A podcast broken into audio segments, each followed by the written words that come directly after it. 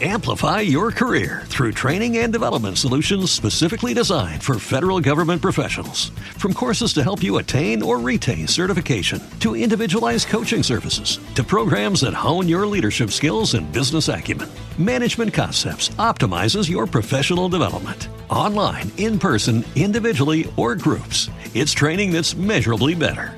Learn more at managementconcepts.com. That's managementconcepts.com.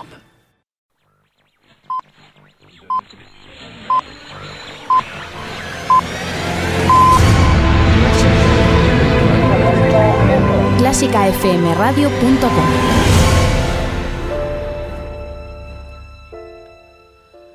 Clásica FM Radio te necesita. Soy Mario Mora y hoy puedes hacerte mecenas de Clásica FM ayudando con tan solo 5 euros mensuales a que este proyecto pueda continuar a partir de la próxima temporada. Contribuye a crear una nueva forma de comunicar la música clásica para que todos podamos disfrutar de ella. Entran ya en clásicafmradio.com y hazte mecenas hoy. Solo tú puedes conseguir que Clásica FM Radio sea posible. Innova Música. Todo lo que un artista necesita, patrocina El Ático.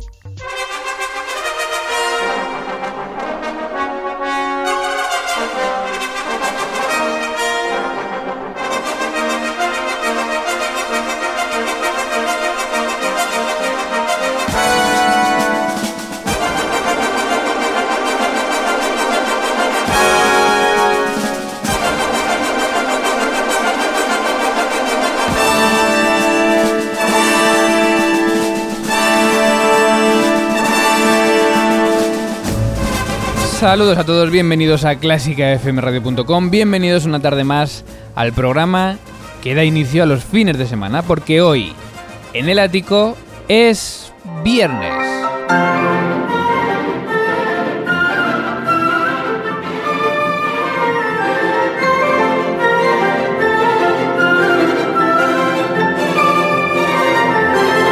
Es viernes 24 de marzo en el ático de clásicafmradio.com, día en el que celebramos, no hoy, pero esta semana, el aniversario de un compositor, quizá para muchos el compositor más importante de la historia y también considerado el padre de la música.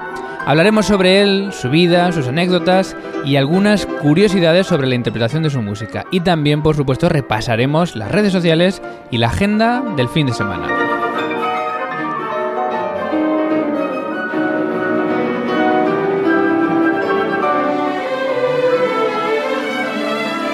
De todo ello, daremos un repaso rápido a las noticias de esta semana en lo que es la revista El Magazine de Clásica FM, hoy dirigido y presentado por Mario Mora.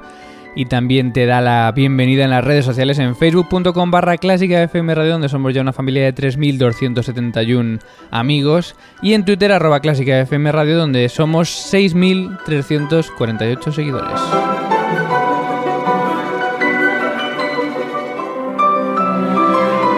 Recibimos tus emails en el ático arroba clásicafmradio.com y tus notas de voz al WhatsApp 722-254-197. Hoy programa número 110 eh, y tenemos, como hemos dicho, un aniversario importantísimo. Y a ver, porque me parece que al protagonista del aniversario le tenemos por ahí. Hola, hola, hola. ¡Halo! Soy Johann Sebastian Bach, genio intemporal de la música clásica, que cuando no estaba componiendo fugas estaba con mi mujer porque tuve 14 hijos. Así que aquí os dejo en Clásica FM disfrutando de mis hijos y de mis fugas.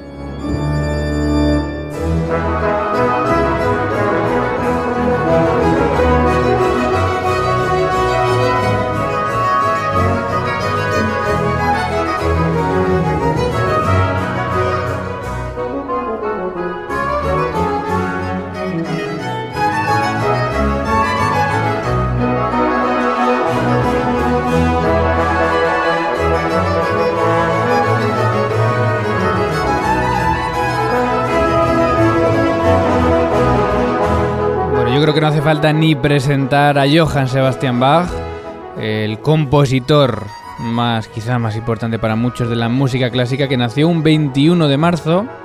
Eh, alguno te dirá que nació el 31 de marzo, pero bueno, esa fecha corresponde al calendario gregoriano que todavía no había sido eh, adoptado por los alemanes por entonces. Así que fecha oficial 21 de marzo, lo que ha sido este martes, y por eso hoy viernes celebramos el aniversario de este compositor que vivió en Alemania entre 1685 y 1750, culminó el barroco musical y es considerado por muchos el padre de la música. Hoy le vamos a conocer un poco más aquí en Clásica FM, escuchando también su mejor música, como esta que suena, por ejemplo, el inicio, el primer tiempo, movimiento alegro del concierto número uno de Brandenburgo en Fa mayor BWV 1046 que estamos escuchando en la versión de Jordi Sabal. Y con él empezamos este aniversario, esta semana baja.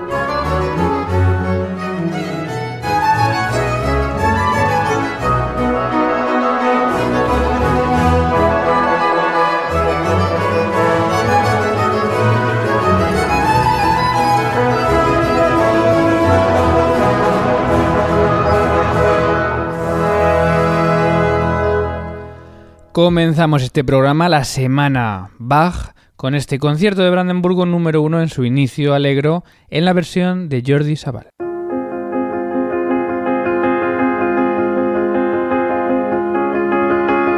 Clásica FM.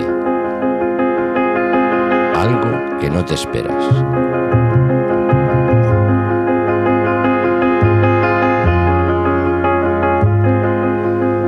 Y antes de seguir hablando de él, de seguir hablando y disfrutando de la música de Bach, mm, vamos a repasar rápidamente noticias de esta semana que han tenido que ver con el mundo de la música clásica. Por ejemplo, ayer se estrenaba el concierto para piano y orquesta de Miguel Ángel Gómez Martínez, director titular de la Orquesta de Radio Televisión Española, que teníamos aquí en el ático hace eh, una semana. Y ha estrenado su concierto lo estrenó ayer, hoy se vuelve a repetir en el Teatro Monumental junto con precisamente su orquesta, la de Radio Televisión Española, también destacando pues la faceta de compositor de la que hablábamos también con él en su entrevista y bueno, él dice que es un concierto cuya música es moderna con una forma completamente tradicional, un primer movimiento en forma sonata, un segundo movimiento en forma lead y el tercero en forma rondo. Está sonando ayer y hoy en el Teatro Monumental con la Orquesta de Radio Televisión Española. Paloras Casado va a dirigir la Sinfónica de Madrid, la orquesta del Teatro Real a la que ya conoce muy bien, pero esta vez en un concierto solidario, en un concierto cuya recaudación estará destinada al programa Aquí también, que trata de mejorar las condiciones de vida de la infancia, adolescencia y las familias que se encuentran en riesgo de exclusión social en España. Va a dirigir la Sinfonía número 9 de Borsak del Nuevo Mundo y las danzas sinfónicas West Side Story de Leonard Bernstein. Ha sido presentado también el 48 ciclo de conciertos Ibermúsica, como siempre con un gran programa, la Filarmónica de Berlín con Simon Rattle, la Filarmónica de San Petersburgo, la Royal Concertgebouw, eh, gente como Juan Diego Flores, eh, pianistas como María Joao Pires, Emmanuel Ax, Daniel Barenboy, en fin, un ciclo como siempre muy recomendable y que no nos podemos perder. Una noticia de hoy mismo, viernes, una noticia preocupante o triste, y es que, bueno, Joan Bosch y Aaron Zapico han sufrido un robo esta mañana, justo horas antes de interpretar precisamente esta tarde un oratorio de Lidón para el CNDM. Y digo, bueno, no pasa nada, sí pasa porque entre las cosas que han robado, aparte de un instrumento, está precisamente la partitura trabajada de este oratorio que iba a ser interpretado esta tarde. Va a ser interpretado, pero el mismo Aaron Zapico ha dicho en las redes sociales que, bueno, que obviamente eh, siendo una profunda tristeza porque no va a poder utilizar la partitura que llevan meses trabajando y bueno, tendrá que hacerlo con otra prácticamente supongo que en blanco. Así que bueno, pues el que se ha llevado esa mochila seguramente no sabe lo que había dentro y sobre todo no sabe el daño también eh, emocional que puede haber hecho al público de esta tarde de, este concierto dentro del CNDM. Y por último, también pasó hace unos meses por operando Franco Fagioli, pues está ahora mismo protagonizando Il Pomo de Oro en el Teatro Real. Así que, bueno, con esta, esta ópera yo creo que es bastante eh, atractiva y bastante recomendable también para ver justo aquí en Madrid en el Teatro Real. Y fuera de España, alguna noticia rápida. Emmanuel Ax tampoco se ha cortado a la hora de criticar los recortes que ha eh, adjetivado como crueles de Trump el pianista americano, que está precisamente sufriendo también estas nuevas medidas culturales de, Donald Trump. El Festival Rossini en Italia, que ha sido salvado. ¿Por quién? Por la RAI, por la radio y televisión italiana, la radio pública, que además cuya orquesta va a estar precisamente como orquesta eh, residente de este festival. Un festival que al parecer pues estaba, estaba pasándolo bastante mal para, para subsistir. Díganme qué opinan de esto. Fabio Luisi, eh, Luisi, perdón, eh, director principal de la Metropolitan Opera de Nueva York, ha dicho, las orquestas necesitan músicos más mayores. Es decir, nada de jóvenes en las orquestas, necesitan músicos más mayores. Bueno, esta es la opinión del director principal de la Metropolitan Opera, justo lo contrario que está pasando en muchas orquestas y de lo que nos alegramos, y es que está entrando sangre fresca, pues no. Fabio Luisi piensa que necesitamos lo contrario. Y una última hora, noticia de ayer jueves, Lan Lang ha cancelado por primera vez un concierto y ha sido un concierto en la Filarmonía del Elba, en este nuevo auditorio espectacular en Hamburgo. Eh, no sabemos las causas, pero por primera vez Lan Lang ha cancelado un concierto. Y nosotros, después de las noticias, seguimos hablando de Bach en la semana Bach.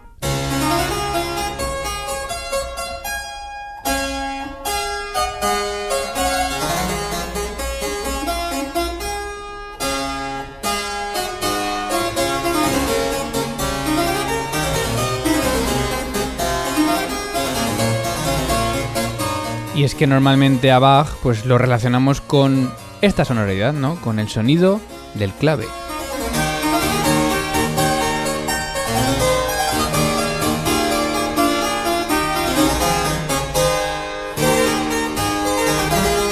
Clave, clavecín, clavicémbalo, como queramos llamarlo, son instrumentos de teclado de la época y para los que estaban compuestos precisamente estas obras. Eh, pero claro, en el siglo XX y XXI estamos acostumbrados a escuchar esta misma música así.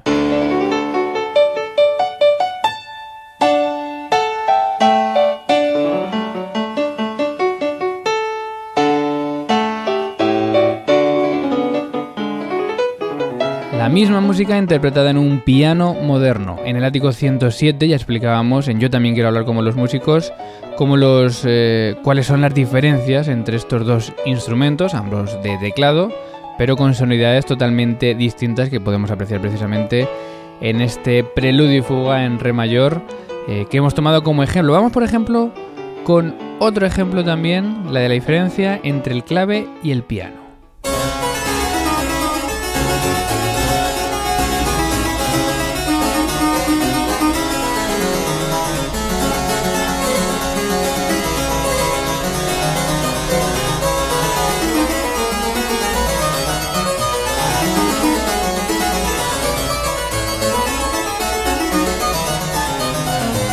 El anterior era el preludio BW 874 de Bach de clave bien temperado y este es el 875 en re menor. Esta es la versión de clave y esta es la versión de piano.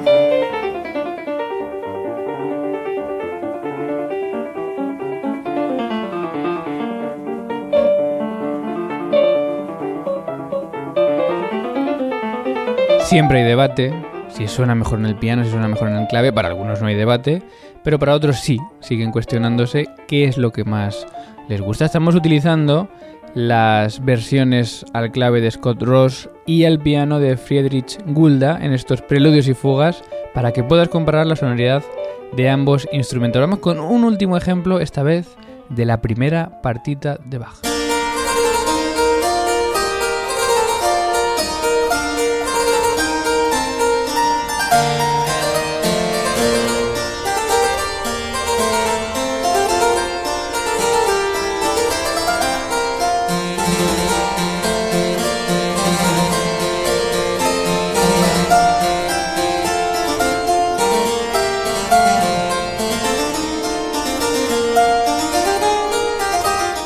Y así sonaría hoy en día en un piano moderno.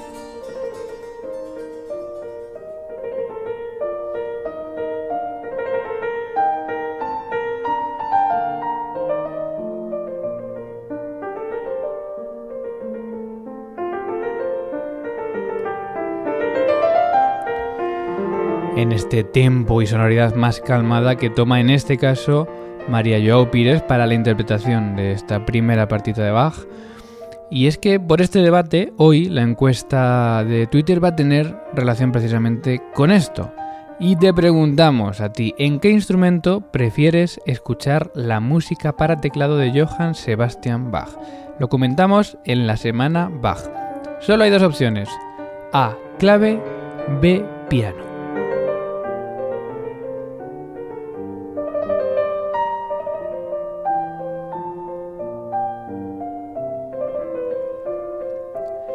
¿Prefieres el clave? ¿Prefieres el piano? Lo puedes comentar en Twitter con el hashtag encuestacfm y votar en esa encuesta que tenemos ahí hasta, hasta el lunes y día en el que resolveremos el resultado en el ático 111 del próximo lunes. Mientras tanto nos vamos a quedar escuchando a María Jo Pires en esta versión para piano del comienzo de la primera partita de Johann Sebastian Bach.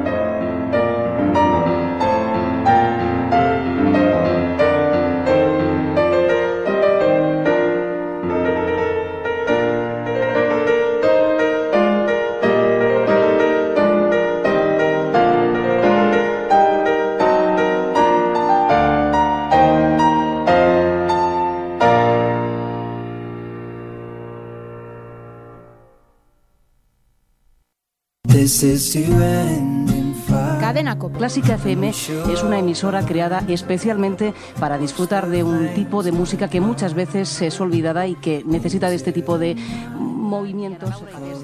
Director y directora de comunicación de Clásica FM. Clásica FM nace principalmente fruto de una pasión y de una necesidad.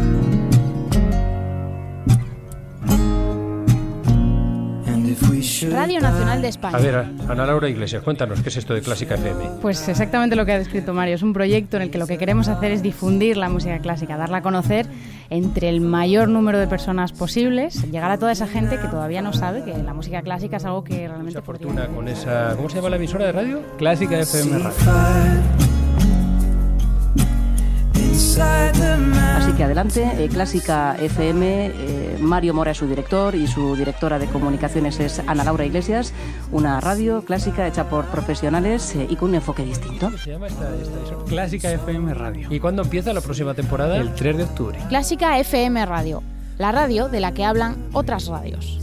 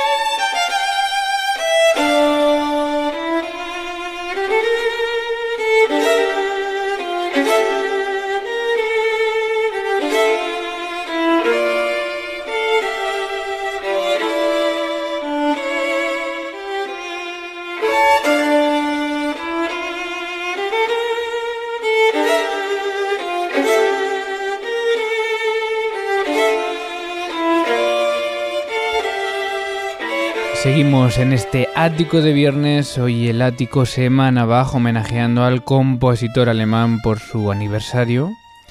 Y seguimos conociéndole un poco más a partir de sus anécdotas, eh, porque conocemos todos la música de Bach, todos conocemos muchas cosas de él, curiosidades de sus composiciones, pero hay algunas cosas que nos ayudan siempre a conocer un poco más a una personalidad como esta. Por ejemplo, las palabras de su hijo Carl Philipp Emanuel Bach nos muestran cómo la inquietud de Bach desde muy joven comenzó a sembrar la semilla del compositor que fue después. Abro comillas. El libro se guardaba en una alacena con puertas enrejadas. Juan Sebastián podía alcanzarlo con sus manitas a través de las rejas y enrollarlo porque solo tenía una cubierta de papel. De este modo podía llevárselo por la noche, cuando todos dormían, y como no tenía luz, copiarlo a la madrugada. Después de seis meses ya tenía el botín en sus manos este tesoro y podía aprovecharlo en secreto y con extraordinario tesón, pero su hermano se enteró, para su desgracia, y se enfadó de tal modo que confiscó la música que tanto esfuerzo había copiado el pobre niño. Johann Sebastian no recobró el libro hasta después de la muerte de su hermano.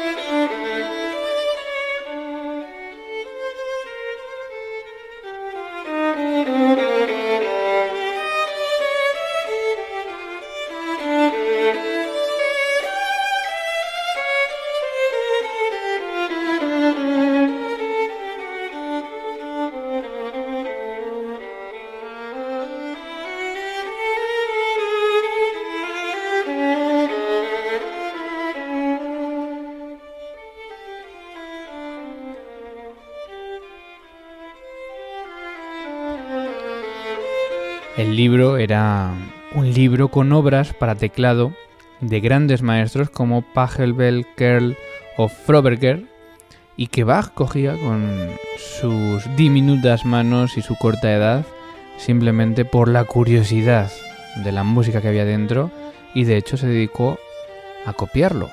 Estamos hablando de Bach, escuchando esta chacona conocida de la partita número 2, BWV 1004, que nos acompaña por sus anécdotas en la versión de Hilary Hahn. Y seguimos conociendo a un compositor que seguramente no muchos saben que en su veintena era una persona pues con fama de llevarse mal con sus compañeros, una persona algo airada y sin ningún escrúpulo de gastar y de beber, pues se conservan facturas de sus estancias en hospedajes y de su boda, que son más evidentes que no, no tuvo ningún reparo en gastar todo lo que todo lo que había y mucho más.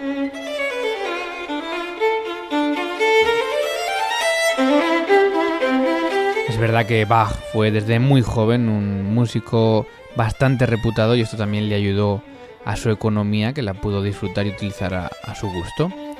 Una de las anécdotas más conocidas fue el intento de competición con el gran organista y clavecinista francés Louis Marchand.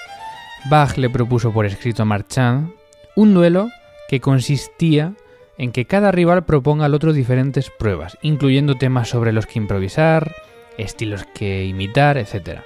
Marchand se mostró dispuesto, de hecho se determinó la hora y el lugar, y las noticias sobre el duelo llegaron incluso hasta el rey Augusto de Sajonia, quien no solo aseguró que acudiría, sino que además ofreció al vencedor un premio de 500 táleros, más del doble, por ejemplo, de lo que ganaba Bach cada año. Cuando todo estaba a punto, Marchand huyó.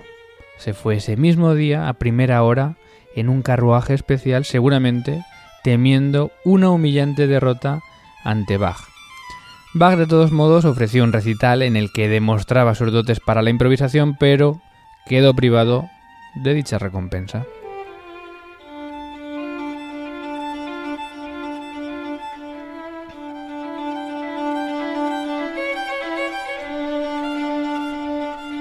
El origen de su obra más conocida para teclado, que es el clave bien temperado, pudo tener su origen en una detección, en una, perdón, en una detención. Poco después de su regreso a Weimar, Bach pidió al duque Wilhelm Ernst dejar de pertenecer a la corte para aceptar un cargo en la corte de Cotten. Pero el duque no solo se lo denegó, sino que detuvo a Bach durante cuatro semanas en Willenburg. Según una indicación del padre de un futuro alumno de Bach, allí comenzó a trabajar en el clave bien temperado y en su cuaderno número uno.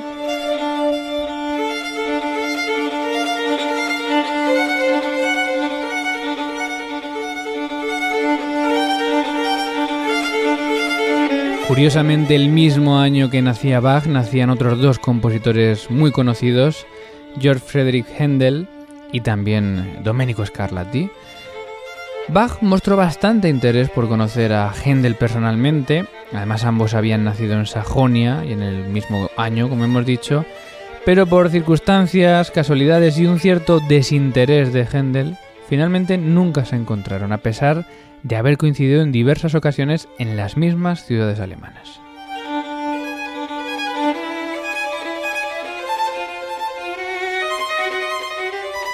Y volviendo a palabras de Carl Philipp Emanuel Bach, nos cuenta también cómo Bach compuso hoy unas conocidas piezas para piano. Dice, Bach comenzaba por enseñar a sus discípulos el método de pulsar el instrumento. Con este objetivo les hacía tocar durante largo tiempo ejercicios simples para todos los dedos de las dos manos, pidiéndoles una atención constante a la claridad y limpieza de la pulsación. Todos los alumnos, sin excepción, debían practicar estos, estos estudios, pero no debían interrumpirse antes de seis meses o un año. Solamente en los casos en que veía que uno de sus discípulos se impacientaba, llevaba su bondad hasta el punto de escribirle pequeños trozos en los cuales se encontraban como engarzados los ejercicios necesarios. Así nacieron los seis pequeños preludios para los principiantes y las 15 invenciones a dos voces.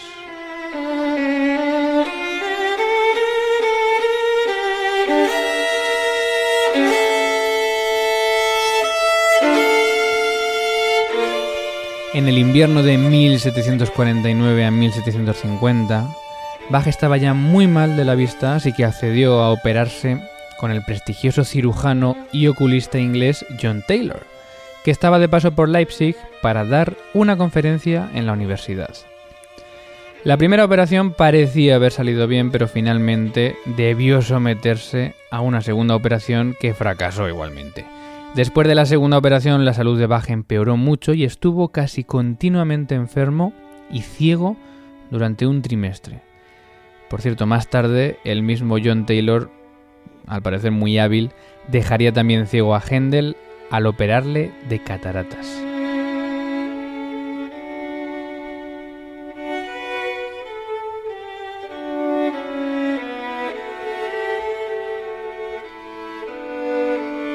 A comienzos de 1750, Bach llamó a su yerno Al Nicol para dictarle un coral titulado Desde las profundidades de mi miseria te invoco, oh Señor. El 18 de julio, en un estado de nervios increíble, Bach recupera la vista. Toda la familia se emociona, como es lógico, y él cambia el título del último coral dictado y escribe con una mano temblorosa y de manera casi ilegible, Señor, heme aquí ante tu trono. Pero pocas horas después sufrió un ataque de apoplejía, una especie de derrame cerebral, con fiebre muy alta.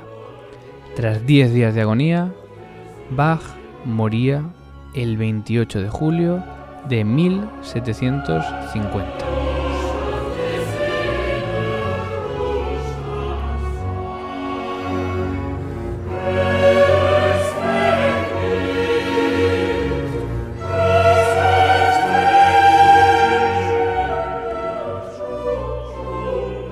Esta era la vida de Bach vista desde las anécdotas más desconocidas, que también nos ayudan a comprender al genio alemán del barroco.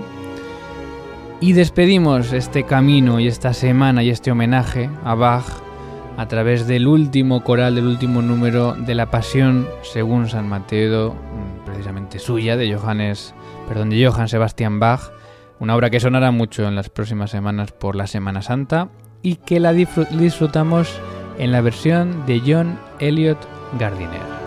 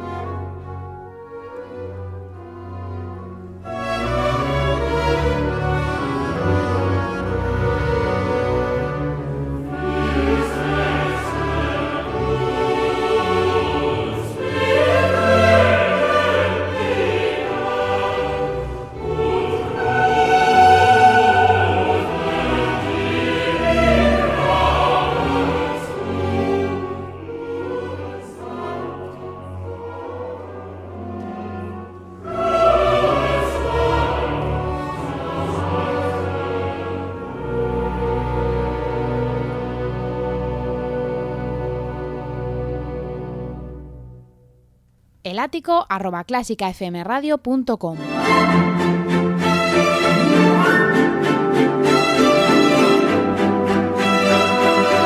El ático en clásicafmradio.com o el ático arroba clásicafmradio.com si quieres hacernos llegar tus emails a nuestro buzón de entrada. Y te recordamos la encuesta en el repaso a las redes sociales, encuesta que acabamos de abrir, ¿en qué instrumento prefieres escuchar la música para teclado de Johann Sebastian Bach? Lo, lo comentamos en la semana Bach. Solo dos opciones, A, clave, B, piano. Ya sabes que puedes votar en nuestro Twitter arroba clásica FM Radio hasta el lunes e incluso dejar tu opinión con el hashtag encuesta CFM. ¿Por qué te gusta más el clave? ¿Por qué te gusta más el piano? Nos lo puedes contar en Twitter también. En facebook.com barra clásica FM Radio puedes contarnos lo que quiera, comentar este programa o cualquiera de, los, de las otras entradas que, que vamos poniendo día a día en este facebook.com barra clásica FM Radio.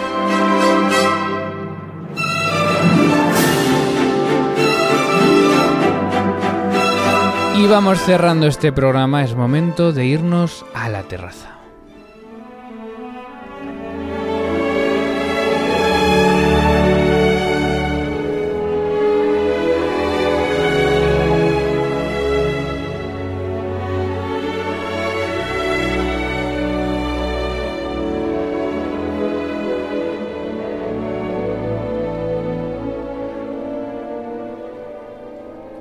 La terraza del ático de clásicafmradio.com, momento en el que repasamos la selección de los conciertos para que no te pierdas este fin de semana. Una terraza en la que hoy estamos más abrigados de que de costumbre porque parece mentira que haya llegado la primavera. De hecho, una de las opciones era dedicar el programa de hoy a la música de primavera, pero no creemos que con este tiempo mm, apetezca mucho todavía escuchar esta música luminosa. Así que quizá lo emplacemos una semana. ¿Dónde nos vamos hoy viernes 24 de marzo? Nos vamos a ir al Teatro de la Maestranza de Sevilla. Hoy tiene un concierto, tiene lugar un concierto dirigido por Nacho de Paz, un concierto de solistas prácticamente. Se va a escuchar el dúo brillante de Guillermo Tell, de Rossini, la pieza de concierto de Mendelssohn Opus 113, el gran dúo concertante para violín y contrabajo de Bottesini, la suite de danzas de estancia de Ginastera y el tangazo libertango para orquesta Oblivion de Piazzolla. Entre los solistas, pues casi todos o todos músicos de la Real Orquesta Sinfónica de Sevilla, que es la orquesta que participa en este concierto dirigido por Nacho de Paz esta tarde a las ocho y media en el Teatro de la Maestranza.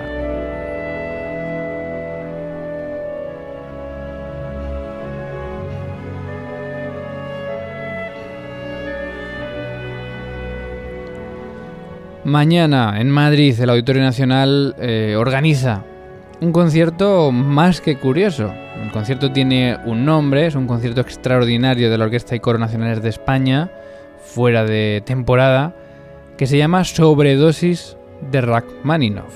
Podríamos llamarlo también Empacho de Rachmaninoff porque se van a escuchar el concierto número uno en fa sostenido, el concierto número 2 en do menor, el concierto número 3 en re menor, el concierto número 4 en sol menor y la rapsodia sobre un tema de Paganini, todas ellas obras para piano y orquesta.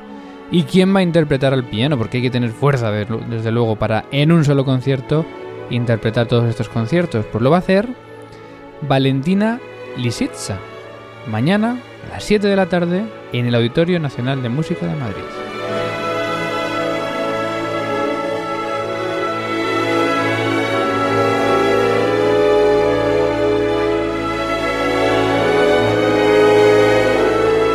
Que ahí estaremos porque desde luego es un concierto que no tiene desperdicio, por lo menos por lo curioso. Y el domingo, ¿dónde nos vamos? Nos vamos a ir al Palau de la Música de Barcelona a escuchar a la joven orquesta Gustav Mahler, una joven orquesta que se nutre también de muchos músicos españoles y vamos a escucharles la Sinfonía número 2 de Schumann en Do mayor opus 61 y Las noches de verano de Berlioz. Como solista vamos a tener a Christian Hekaer y como director a Daniel Harding.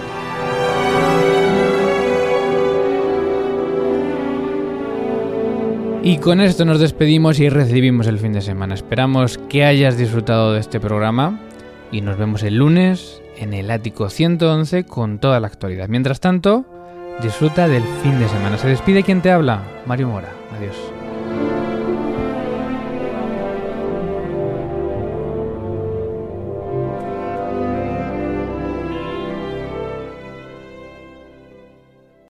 Amplify your career through training and development solutions specifically designed for federal government professionals. From courses to help you attain or retain certification, to individualized coaching services, to programs that hone your leadership skills and business acumen, Management Concepts optimizes your professional development. Online, in person, individually, or groups, it's training that's measurably better. Learn more at managementconcepts.com. That's managementconcepts.com.